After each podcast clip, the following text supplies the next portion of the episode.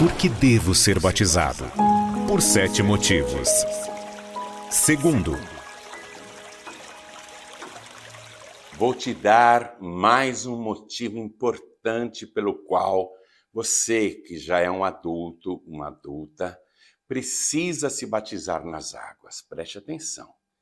Jesus Cristo ressuscitado, antes de subir aos céus, deu a seguinte ordem para os discípulos: Ide por todo o mundo, pregai o evangelho a toda criatura. Quem crer e for batizado será salvo. De onde que veio esta palavra batismo?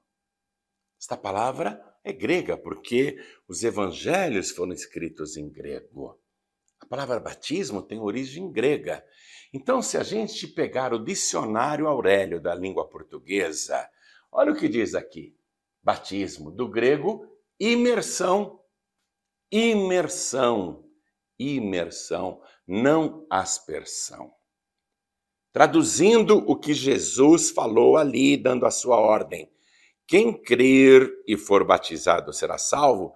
Traduzindo, ele quer dizer: quem crer e for imergido será salvo.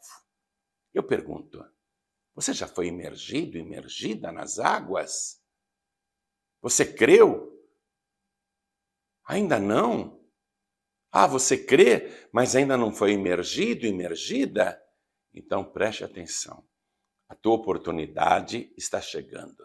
Vamos ter um grande batismo nas águas e você será totalmente imergido, imergida.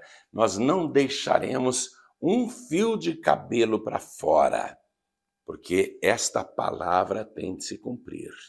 E se você quer ser salvo, salva, também tem de cumprir esta palavra. Quem crer e for batizado será salvo. Você crê? ainda não foi emergido, emergida, então esteja conosco no próximo batismo nas águas, porque nós iremos cumprir a justiça de Deus na sua vida. Vamos imergir você totalmente na água e quando você sair dali, já se sentirá outra pessoa.